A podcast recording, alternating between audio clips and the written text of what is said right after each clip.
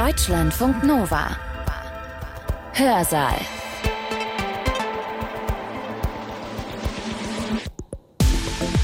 Mit Hans-Jürgen Bartsch. Energiewende dafür oder dagegen. Naja, wir wissen, es gibt einen messbaren Teil von uns, der den Klimawandel ignoriert oder ihn als nicht existent erachtet. Keine Frage. Das allein ist schon ein Riesenproblem, behaupten unsere Politiker doch. Ich füge hinzu, und das zu Recht dass sie uns alle mitnehmen müssen. Sonst kann der Wandel hin zu den Erneuerbaren ja gar nicht funktionieren. Die Bevölkerung ist sehr unzufrieden mit dem, wie es heute läuft. Steuern oder Emissionsbepreisung insbesondere wird eben leicht so gesehen, dass der Staat die Bürger schröpfen wolle. Zwei Drittel gehen davon aus, dass sich die Energiewende in den nächsten fünf Jahren generell eher negativ auf ihre finanzielle Situation auswirken wird. Warum sind CO2-Preise insbesondere effektiver als Verbote? Die ärmeren Bevölkerungsschichten werden sehr viel ungerechter behandelt als die reicheren. Es gibt auch die Aussage, dass insbesondere der Konsum von rotem Fleisch oder von verarbeitetem Fleisch gesundheitsschädlich ist. Gelogen wurde immer schon und strategisch gehandelt auch. Die Regierungen sollen mehr tun gegen den Klimawandel. Die Zustimmung zur Energiewende ist weiterhin sehr hoch, sie liegt über 70 Prozent.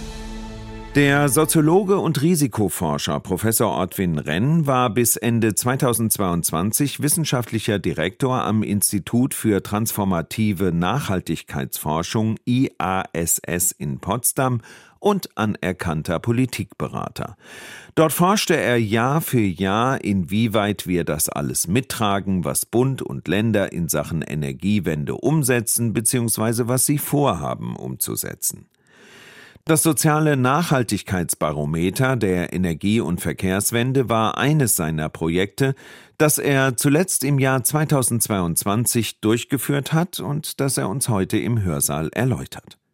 Renn sprach am 14. November 2022 über das Thema die Achillesferse der Energiewende, soziale Gerechtigkeit und aktive Teilhabe.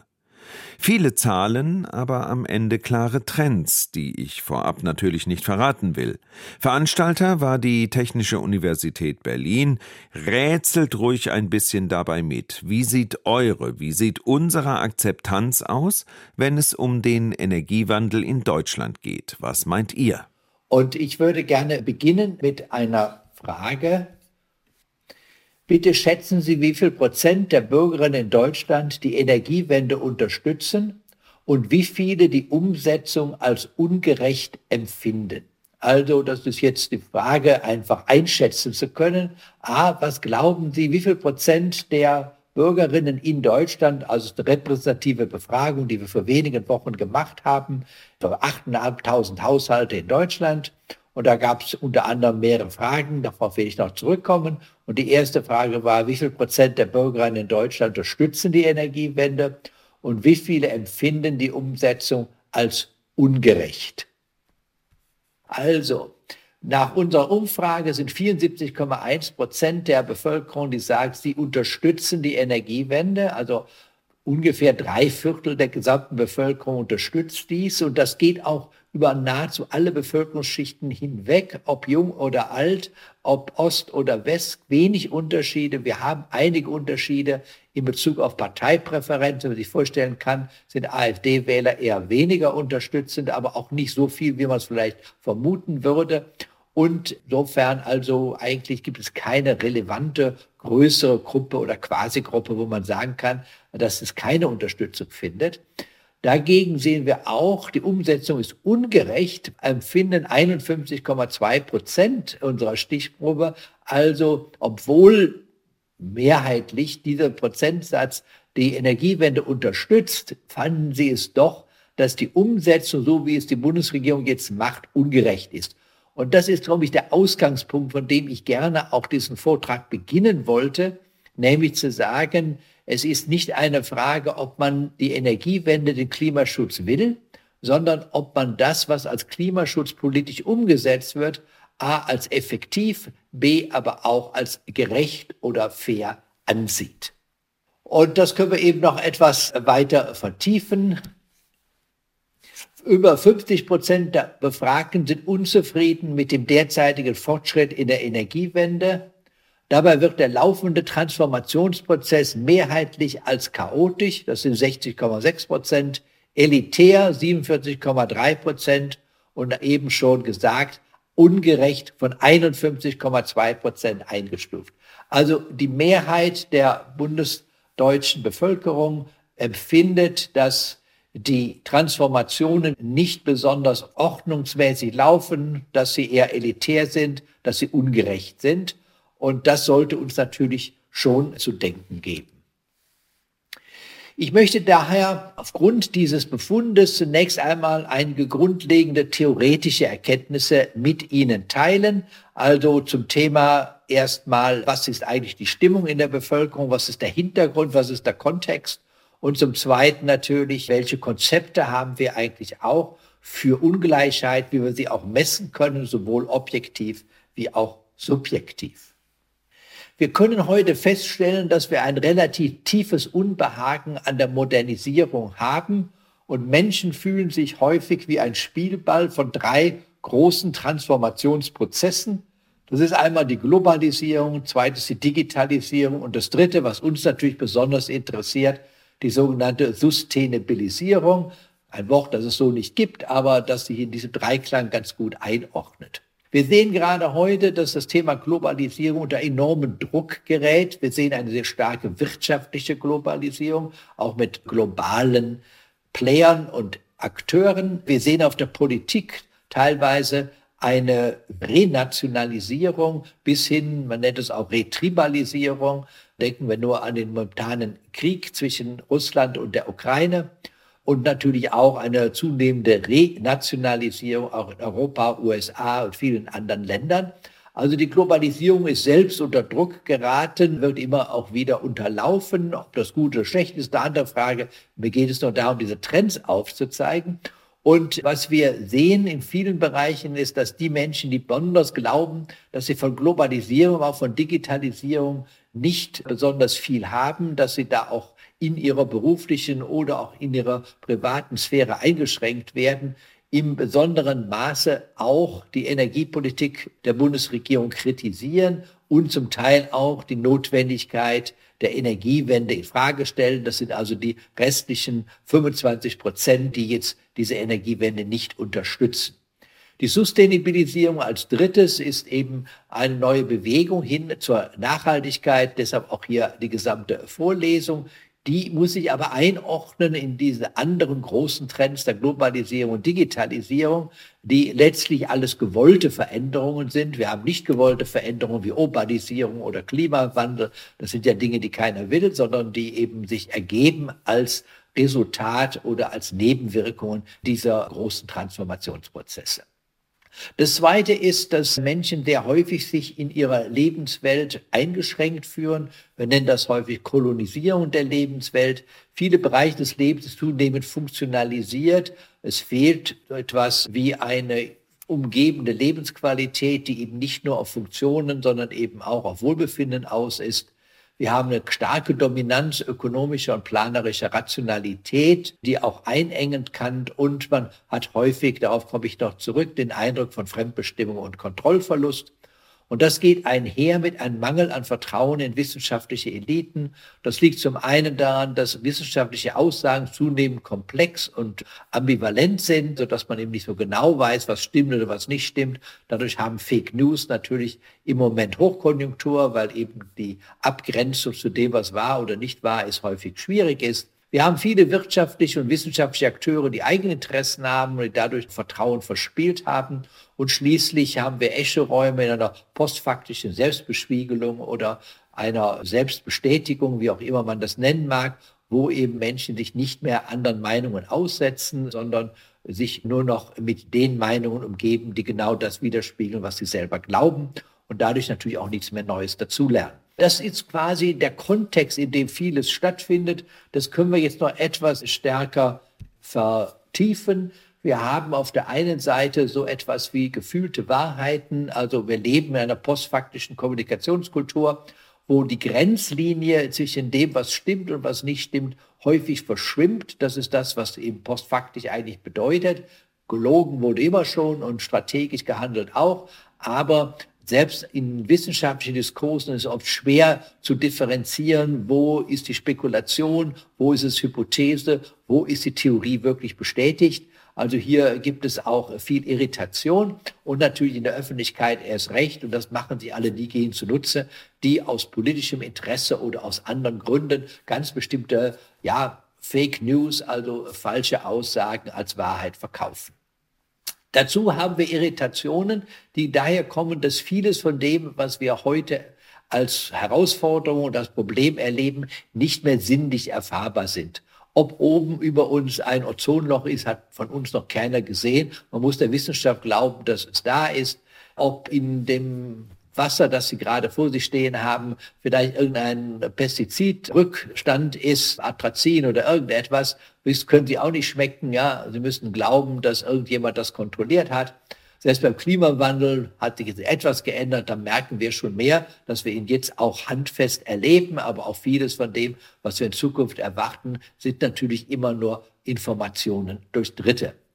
Dieses hat natürlich den Nachteil, dass man irgendjemand glauben muss und deshalb haben wir auch das Vertrauen oft in Eliten verloren, weil es eben auch oft missbraucht worden ist. Und dann ist man natürlich zurückgestellt auf einfache Meinungen und die werden dann noch gespiegelt in Echoräumen, sodass man eben Dissonanz zu der eigenen Meinung nicht mehr erlebt. Und das führt dann schließlich zu einer Orientierungslosigkeit, die dann oft auch als postethische Kultur beziffert worden ist. Also das sind sozusagen Bedingungen, unter denen wir auch heute leben müssen, in denen auch Aspekte der sozialen Gerechtigkeit einzuordnen sind. Also es ist wichtig, dass soziale Gerechtigkeit Stück weit auch objektiv gemessen werden kann, etwa durch sogenannte Gini-Kurven und anderes mehr, wenn es um Einkommen geht. Aber dass natürlich Zugang zu Ressourcen, aber auch Zugang zu sozialer Anerkennung immer qualitativ ist und wo gefühlte Wahrheiten besonders viel bedeuten, wo oft eben die Erfahrung fehlt, um zu sagen, was gerecht oder weniger gerecht ist wo man sich immer wieder findet in Räumen, in denen Empörung verbreitet wird und vertieft wird, in den Echo-Räumen. Und das führt dann eben sehr schnell dann auch, dass man auch den Ergebnissen und auch den Erfahrungen und Entscheidungen von Politik, Wissenschaft und Gesellschaft immer weniger traut.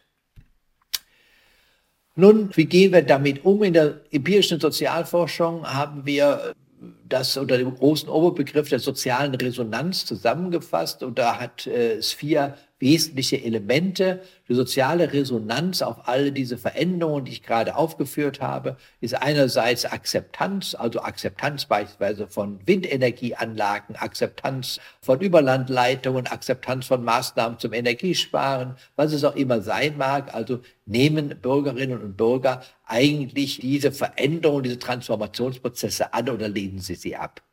Das ist häufig sehr abhängig von den drei anderen, die wir hier aufgeführt haben. Einerseits haben die Menschen die Möglichkeit, partizipativ an den Entscheidungen mitzuwirken, die ihre Lebenswelt prägen. Also die ganze Frage der Bürgerinnenbeteiligung ist hier ein großer Abschnitt und ein großer Faktor, der hier wesentlich ist. Das zweite ist Teilhabe an wirtschaftlichen und politischen Vorhaben, wie etwa Bürgerenergie. Also können die Bürgerinnen und Bürger selber beispielsweise Energie erzeugen, sind sie Prosumer, die gleichzeitig Energie für sich konsumieren, aber eben auch an Dritte abgeben, können sie an Firmen, die Wind- oder Solarenergie herstellen, dann auch wirtschaftlich teilhaben, Eigentum erwerben.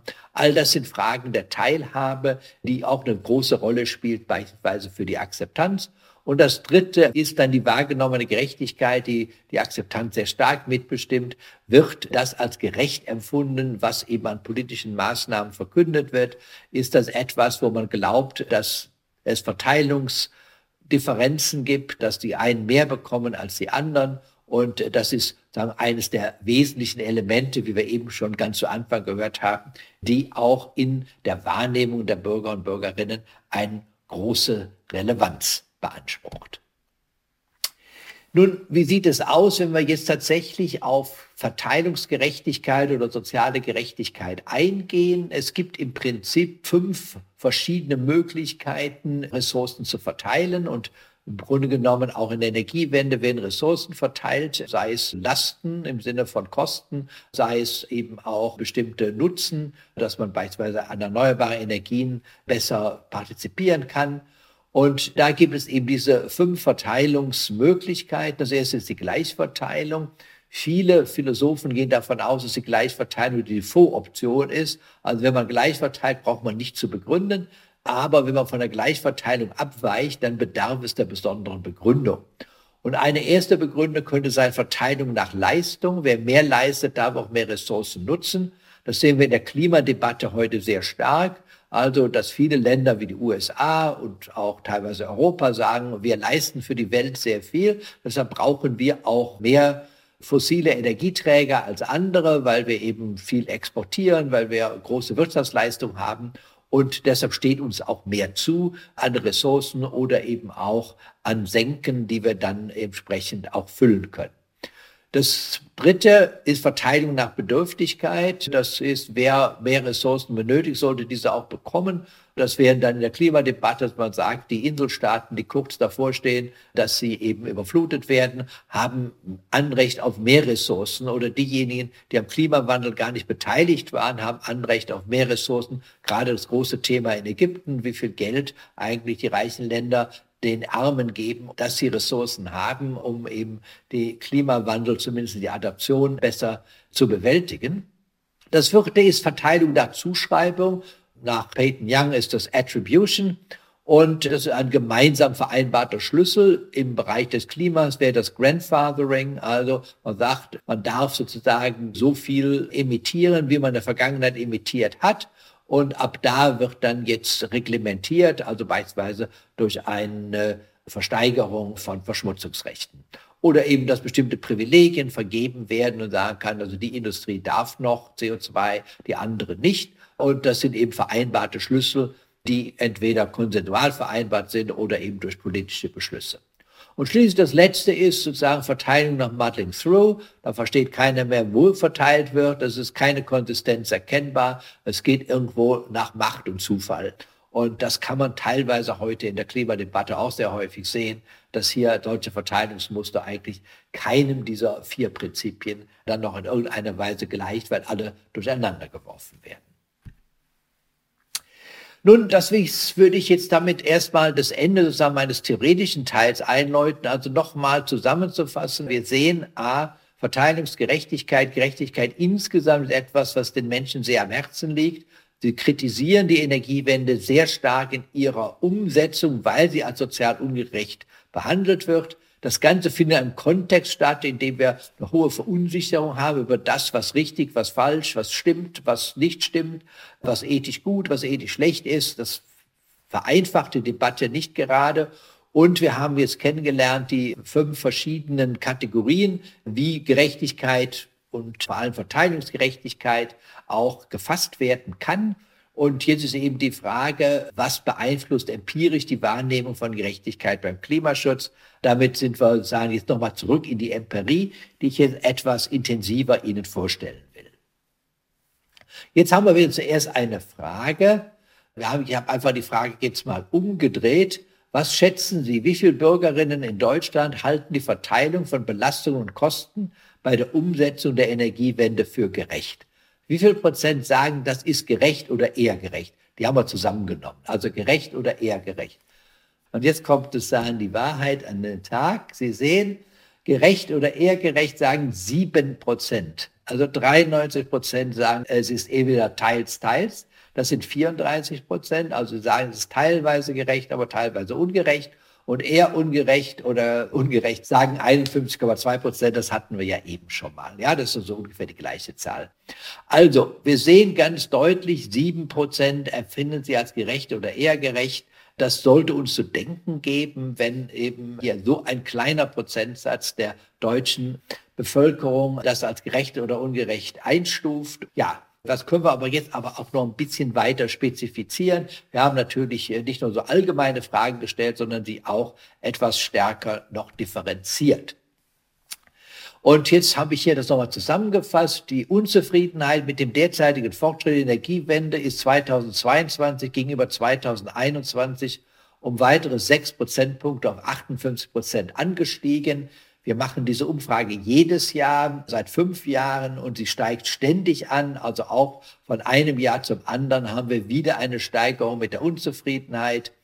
Somit ist mehr als jeder Zweite der Auffassung, dass die bisher erzielten Fortschritte in der Energiewende unzureichend sind. Zudem wurde der laufende Transformationsprozess mehrheitlich als ungeplant, das sind 54,2 Prozent, als bürgerfern 58,1 Prozent und ungerecht 51,2 Prozent eingestuft. Also die Bilanz ist außerordentlich kritisch. Über drei Viertel der Bevölkerung sagen, wir wollen die Energiewende, aber gleichzeitig sind jeweils die Hälfte der Befragten sehr unzufrieden damit, wie Fortschritte in der Energiewende ablaufen und wie sie im Einzelnen umgesetzt worden ist.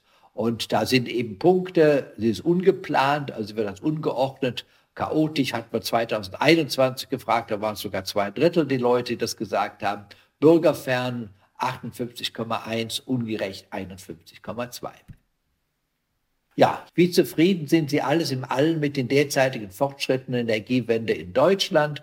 Und Sie sehen, 2021 waren doch noch einige Leute mehr zufrieden. Im Jahre 2022 ist die Zufriedenheit weiter zurückgegangen. Und wir sehen eben hier 10,9 Prozent äußerst unzufrieden, 18,4 Prozent unzufrieden, 28,7 Prozent eher unzufrieden, 26,5 Prozent teils, teils, dann 8,7 Prozent eher zufrieden und die anderen sind eben noch kleinere Prozentzahlen für sehr zufrieden und weiß nicht, nochmal 3,7 Prozent. Man merkt also deutlich hier die Unzufriedenheit und die ganz wenigen Zufriedenen fallen kaum mehr auf. Und Sie sehen an allererster Stelle 2022 steht, dass diese Ungerechtigkeit zwischen den Einkommensgruppen der Bevölkerung besteht. Also die ärmeren Bevölkerungsschichten werden sehr viel ungerechter behandelt als die reicheren. Davon sind 57 Prozent überzeugt. 2021 waren es nur 49 Prozent, immer noch sehr viel. Zwischen den Endverbraucherinnen und Verbrauchern und den Unternehmen andererseits, das war 2021 der große Renner, das glaubten damals 60 Prozent. 2022 ist es zurückgegangen, das sind dann nur noch 51 Prozent. Interessant auch zwischen den heutigen und künftigen Generationen sehen Sie 33 Prozent, die glauben, dass das sehr ungerecht ist. Das ist ja die klassische Formel für Nachhaltigkeit. Also drei von zehn Personen sind überzeugt, dass das also die höchste Ungerechtigkeit ist. Zwischen Stadt- und Landbevölkerung 24 Prozent und zwischen den unterschiedlichen Regionen in Deutschland, vor allem Ost und West, 25 Prozent. Das zeigt also auf der einen Seite deutlich, dass Ungerechtigkeiten vor allem mit Einkommen verbunden werden. Also die unteren Einkommensschichten sind diejenigen, die als besonders benachteiligt gesehen werden, aber auch kommende Generationen, aber auch die Verteilung zwischen Industrie und Bevölkerung. Was ist die Problemwahrnehmung dabei? Und auch hier sehen wir im Vergleich zum Vorjahr, also 2021, nimmt die Sorge über die finanziellen Belastungen durch steigende Energiekosten zu. Während in 2021 37 Prozent der Menschen die Sorge äußerten, die Heizkosten könnten für ihren Haushalt künftig zu hoch werden, sind es in diesem Jahr über die Hälfte, 51 Prozent. Klar, wir wissen natürlich auch den Grund, Gaskrise. Ähnliches gilt aber auch für die Stromkosten. Dort ist der Anteil der Besorgten um 9 Prozent angestiegen. 2021 waren es 36 Prozent, jetzt sind es 45 Prozent. Und das ist vielleicht das besorgniserregende. Zwei Drittel gehen davon aus, dass sich die Energiewende in den nächsten fünf Jahren generell eher negativ auf ihre finanzielle Situation auswirken wird. Also mehr als die Hälfte glaubt, dass sie stark belastet wird. Wir haben auch gefragt, ob man das sich noch leisten kann oder nicht leisten kann. Von den Personen in den beiden unteren Einkommensschichten haben 77 Prozent gesagt, dass sie mit diesen neuen Preissituationen auf dem Energiemarkt nicht zurechtkommen und dass sie eben Energie nur dadurch sich leisten können, dass sie bei anderen wichtigen Ausgaben im Haushalt eben sparen müssen. Und das auch, obwohl wir inzwischen ja eine ganze Reihe von Entlastungspaketen haben. Ja, was sollte man tun? CO2-Preis, auch das habe ich nochmal aufgeführt, weil das ja auch immer wieder als eine Lösung angegeben wird, dass man den CO2-Preis ansteigt, um damit Anreize zu geben, damit einerseits Energie gespart wird und andererseits von fossilen auf erneuerbare Energien umgestiegen werden soll. Und hier sehen wir interessanterweise, der schrittweise Anstieg des CO2-Preises sollte langsamer erfolgen, also nicht so schnell, damit sich die Bürgerinnen und Bürger besser darauf einstellen können. Da sehen Sie eine sehr, sehr große Zustimmung. Ablehnend, ganz ablehnend 12 Prozent, weniger ablehnend 19 Prozent und eher oder ganz zustimmend sind 44 Prozent. Also das ist etwas, was die Bürger und Bürger im Moment sehen. Sie haben Angst, ein hoher CO2-Preis könnte dann eben auch dazu führen, dass Belastungen kommen, die sie nicht mehr tragen können. Dementsprechend ist auch, dass der beschlossene CO2-Preis zu hoch ist. Die Menschen werden durch die aktuellen Energiekosten ohnehin zu stark belastet. Etwas weniger Zustimmung als bei dem langsameren Anstieg, aber immer noch ein sehr, sehr hoher Teil der Menschen, die hier zustimmen. Es sind eben hier auch über 51 Prozent, die zustimmen, dass das also der Fall ist. Der beschlossene CO2-Preis ist genau das Gegenteil, ist zu niedrig, um Verhaltensänderungen zu bewirken. 44 Prozent sagen, das stimmt nicht. 19 Prozent sind unentschieden und 30 Prozent sagen, das stimmt. Aber immerhin, 30 Prozent sagen das auch. Und die letzte Frage war, der CO2-Preis ist generell ein wirksames Mittel, um den Energieverbrauch und den Ausstoß klimaschädlicher Gase in Deutschland zu senken. Und da sehen Sie, dass 44 Prozent dem nicht zustimmen und Zustimmung ist hier 33 Prozent, 20 Prozent sind in der Mitte. Das habe ich deshalb auch aufgeführt, weil eben wieder gesagt wird, der CO2-Preiserhöhung wäre eine Möglichkeit, tatsächlich auch den Klimaschutz zu verstärken. Und hier sehen wir aber, dass hier in der Bevölkerung durchaus, ja, eine gewisse Skepsis ist, vor allem, ob man sich das dann überhaupt dann auch noch leisten kann. Und wir haben natürlich auch gefragt, was könnte man denn tun? Was sind Präferenzen für Lösungen? Und die am häufigsten genannte Forderung ist eine generelle Senkung von Steuern und Abgaben auf Energie. Das sagen 48 Prozent. Also das glauben Sie wäre schon eine Möglichkeit. Dann könnte man auch den CO2-Preis erhöhen. Ein Fünftel der Befragten befürwortet die finanzielle Entlastung von Haushalten mit niedrigem Einkommen. Also hier das, was im Moment auch die Bundesregierung will. Wir sehen aber auch, dass es nicht die ganz große Mehrheit ist, sondern das ist hier 20 Prozent, jeder Fünfte eine teilweise Rückerstattung der Einnahmen aus der CO2-Steuer an alle Bürger und Bürgerinnen befürworten 13 Prozent. Das ist ja das, was die Ökonominnen und Ökonomen gerne sehen würden, dass man gleichmäßig auf alle die CO2-Einnahmen dann verteilt, kommt aber in der Bevölkerung, wie gesagt, nur bei 13 Prozent wirklich an und eine zeitliche Festschreibung von preislichen Obergrenzen für Energie durch die Politik befürworten auch nur 11 Prozent. Auch das war für uns überraschend. Das würde man ja vorstellen, dass das eben für die Leute besonders attraktiv wäre, dass man sagt, aha, der Preis darf nicht mehr steigen. Aber hier hat man offensichtlich Angst, dass dann die Menge dann auch entsprechend sinkt und dass es dann zu absoluten Verknappungen kommen könnte.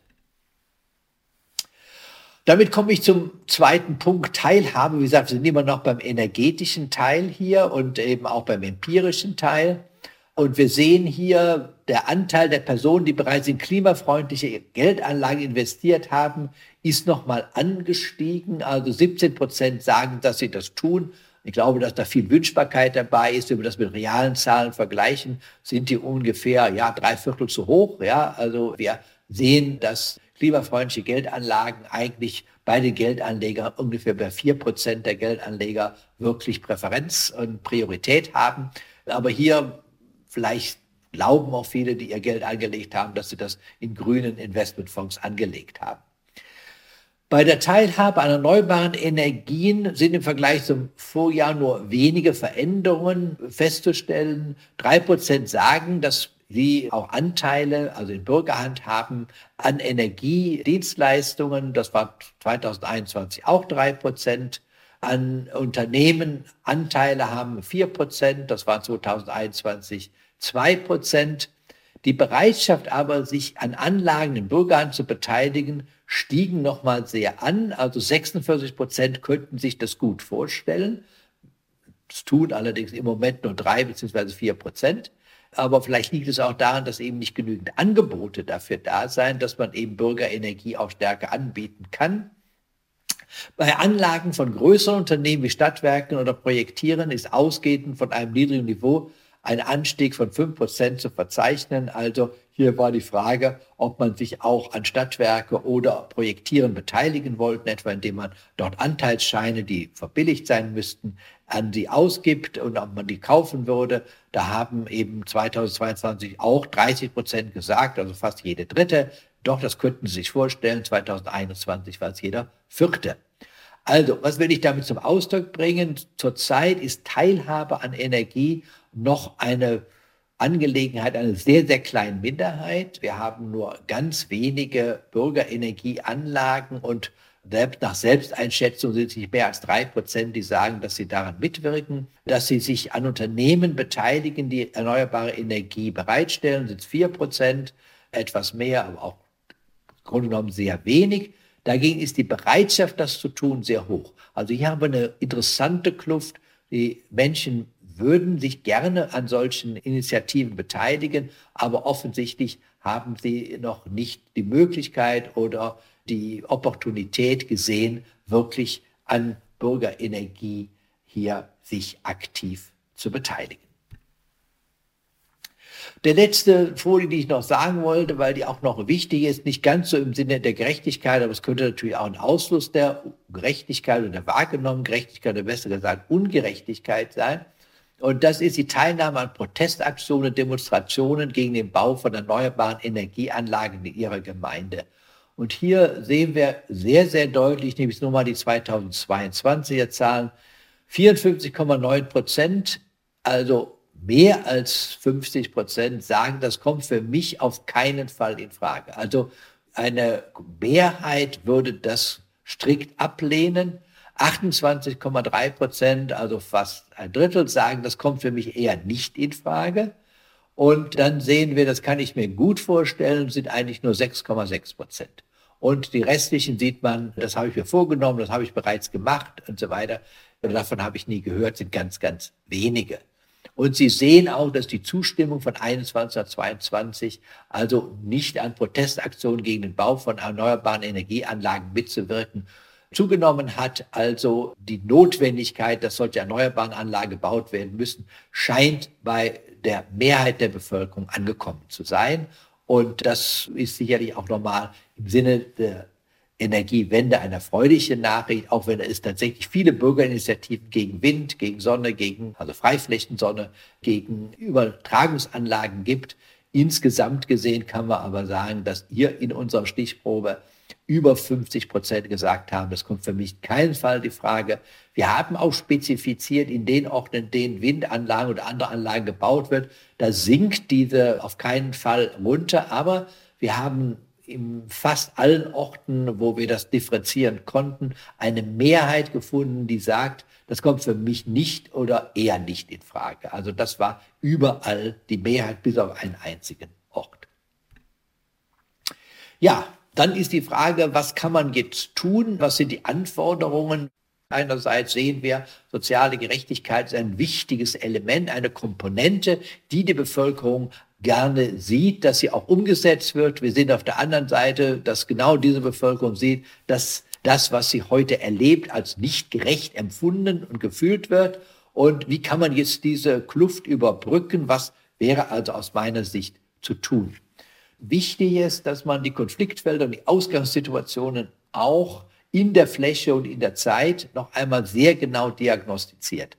Nicht alle Personen sind in gleicher Weise betroffen. Das haben wir auch in dieser Umfrage sehr deutlich gesehen. Es gibt sehr viele Personen, die sagen, für sie ist weiterhin Energie kein großer Kostenfaktor in den obersten Einkommensschichten. Wenn die unteren Einkommensschichten wirklich anfangen, an substanziellen Dingen zu sparen, damit sie Energie bezahlen können.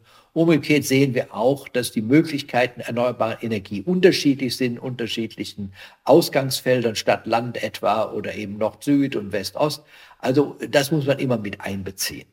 Das Zweite ist ganz wesentlich ist die Verteilungswirkungen. Und ich glaube, dass wir die zu wenig betrachten gucken nur auf Einkommen, aber ich denke, ganz wichtig sind eben auch Teilhabechancen. Also welche Teilhabe haben Bürger und Bürgerinnen an diesen Veränderungen? Und da sehen wir, dass das Potenzial oder auch die Wünschbarkeit solcher Teilhabe von den Menschen als außerordentlich wichtig und auch als möglich für sie, auch als attraktiv wahrgenommen wird, aber es zu wenig Möglichkeiten für sie gibt, um tatsächlich diese Teilhabe dann auch in die Realität umzusetzen. Und deshalb brauchen wir sozusagen eine ja, neue Kampagne, kann man sagen. Einerseits Information darüber, wie man tatsächlich auch mehr an der Energiewende teilhaben kann, welche Informationen, welche Möglichkeiten es da gibt. Ich glaube, da ist immer noch zu wenig Information da. Das zeigt sich auch in der Umfrage. Es wird auch nach mehr Information gefragt. Das zweite sind bessere Kommunikationskonzepte über Mitwirkungsmöglichkeiten, über Teilhabemöglichkeiten. Das ist aber nur dann sinnvoll, wenn wir viele neue Betreiber und Geschäftsmodelle haben, in denen Teilhabe auch eingeplant ist. Teilweise ist das auf dem Papier so, aber nicht in der Realität. Und ich glaube, ganz wichtig ist es, dass man auch den unteren Einkommensschichten solche Teilhabemöglichkeiten einräumt. Klar, die Reichen können sich immer einkaufen, das ist nicht schwierig, aber für die mittleren Einkommen, unteren Einkommen ist das nicht so einfach. Und hier Modelle zu schaffen, in denen eben auch mit einem geringen Einstieg dann doch mit Eigentum beispielsweise an Windanlagen ermöglicht wird. Das sind Elemente, die wir noch viel verstärken müssen und wo neue Betreiber und Geschäftsmodelle notwendig sind. Und schließlich bessere Methoden der Bürgerbeteiligung, Bürgerräte, andere Formen der Bürgerbeteiligung sind hier ganz wesentlich, um die Menschen an der Planung für die Energiewende aktiv teilhaben und mitwirken zu lassen. Es geht nicht darum, Menschen abzuholen. Das ist ein völlig falsches Wort, wenn man dann glaubt, der Zug fährt schon, man muss sie nur abholen. Nein, es geht darum, sie mitwirken zu lassen, mitplanen zu lassen, sie einzubinden in ein Zukunftsmodell. Und ich glaube, das ist das, was wir aus den Umfragen immer wieder hören, dass das als ein wesentlicher Element ist. Und in dem Moment, wo wir sie mitgestalten lassen, wird das Thema soziale Gerechtigkeit auch ein wichtiges Thema sein, das in die Gestaltung mit einfließt. Also mit Partizipation gewinnen wir nicht nur auf der einen Seite mehr Akzeptanz, wie ich ganz am Anfang gesprochen habe, Akzeptanz für die Energiewende insgesamt, nicht für einzelne Technologien, und zum Zweiten werden auch die Themen, die von den Bürgern und Bürgerinnen als kritisch angesehen werden, automatisch mit aufgegriffen und man kann dann eben auch gemeinschaftlich Lösungen versuchen zu erarbeiten, die auch dem gefühlten Gerechtigkeitsempfinden entgegenkommen. Damit komme ich zu meinen Schlussfolgerungen. Erstens, die Zustimmung zur Energiewende ist weiterhin sehr hoch, sie liegt über 70 Prozent. Aber die Unzufriedenheit mit der Umsetzung ist ebenfalls sehr hoch. Sie liegt über 50 Prozent. Also hier gibt es eben eine deutliche Diskrepanz. Ein wichtiger Kritikpunkt aus Sicht der Bevölkerung ist die wahrgenommene Ungerechtigkeit bei der Verteilung von Lasten, Kosten und Privilegien auf unterschiedliche Bevölkerungsteile. Das kann man einerseits ein Stück weit objektiv messen, wenn es rein um Einkommen geht oder um Belastungen, die eben in Euro und Cent sich niederschlagen. Andererseits sind es aber auch eher intangible Kosten und Lasten, auch Anerkennungen, die für viele Menschen als belastend empfunden werden und wo sie glauben, dass bestimmte Bevölkerungsteile eher Privilegien haben und sie eben die Kosten dafür aufnehmen müssen. Diese subjektiven Aspekte müssen unbedingt adressiert werden und nochmal, sie können am besten adressiert werden in partizipativen Formen, weil dann Diagnose und Therapie gleich gemeinsam bearbeitet werden können. In der jetzigen Politik ist keine klare Linie in der Umsetzung einer sozial gerechten Energiepolitik zu erkennen. Ich darf doch mal wiederholen, es gibt entweder die Gleichverteilung, das heißt, jeder kriegt das Gleiche. Das wäre etwa bei den CO2-Preisen, dass man es gleich zurückzahlt. Ja, die Bevölkerung sieht das nicht so toll, meint auch das Gießkannenprinzip. Wir sehen also nur 13 Prozent würden das bevorzugen. Bei den Ökonomen, Ökonomen ist das eines der Dinge, die besonders häufig genannt wird. Wir können verteilen nach Bedürftigkeit. Das versucht die Regierung gerade mit ihren Paketen auch. Es gibt eine Verteilung nach Leistung, das versucht man gerade in der Industrie zu machen, dass man eben sagt, wer sehr viel leistet, kann auch sozusagen mehr noch fossile Energie in Anspruch nehmen. Diejenigen, die weniger leisten, können das nicht oder die eben sich nicht so sehr bemühen. Und dann eine Attributierung, das haben wir natürlich in der gesamten Zertifikatlandschaft in Europa.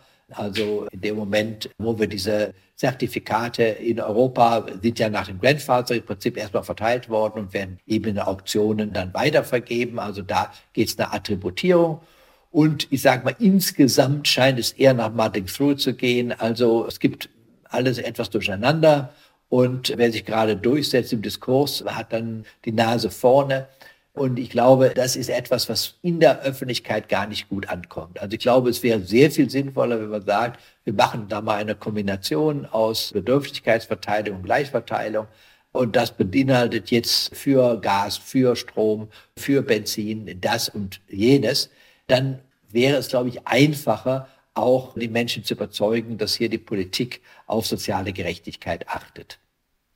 Letzter Punkt, eine effektive Energiepolitik muss Irritationen durch postfaktliche Verunsicherung, digitale Abkapselung, also Echoräume und postdemokratische Polarisierung, gerade jetzt wieder in den USA gesehen haben, mit berücksichtigen.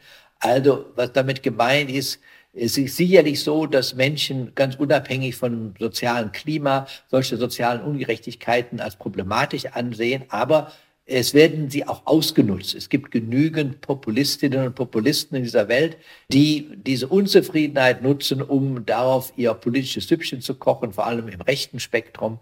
Und das muss man immer mit bedenken. Es geht nicht nur darum, dass es tatsächlich gerechter ist. Es muss auch überzeugend sein für alle, dass man nach Gerechtigkeit strebt. Und dann haben diese Polarisierungen, die ich sage mal, in Richtung Populismus gehen, dann auch nicht mehr so eine große Chance wahrgenommen zu werden. Insgesamt, und damit würde ich dann auch gerne meinen Vortrag schließen, ist es aus meiner Sicht wesentlich, dass wir das Thema soziale Gerechtigkeit als ein großes Element mit aufnehmen in die Vielfalt, die Zielvielfalt der Energiepolitik. Wir haben bereits die Versorgungssicherheit als erstes, wir haben als zweites die Umwelt- und Klimaverträglichkeit, wir haben als drittes die Wirtschaftlichkeit und Bezahlbarkeit. Und ich glaube, wir müssten dieses Dreieck erweitern um ein viertes, ich würde Sozialverträglichkeit nennen oder soziale Resonanzfähigkeit, wie ich es am Anfang genannt habe, wobei doch die soziale Gerechtigkeit ein ganz wesentliches Element ist. Und wir wissen, hier gibt es noch viel zu tun. Die Bevölkerung ist sehr unzufrieden mit dem, wie es heute läuft. Und wenn wir diese Unzufriedenheit nicht adressieren, kann es auch ein Bumerang für die gesamte Energiewende werden. Professor Ortwin Renn erörterte uns das soziale Nachhaltigkeitsbarometer der Energie- und Verkehrswende im Jahr 2022. Vorgetragen hat er innerhalb der TU Berlin for Future, der Ringvorlesung zum Klimaschutz. Wenn ihr uns gerade im laufenden Nova-Programm hört, geht's gleich schon weiter mit dem nächsten Vortrag zu diesem Thema. Wenn ihr dem Podcast lauscht, gibt's schon bald den nächsten aus genau dieser Ringvorlesung. Deutschlandfunk Nova. Hörsaal. Jeden Sonntag neu. Auf deutschlandfunknova.de und überall, wo es Podcasts gibt. Deine Podcasts.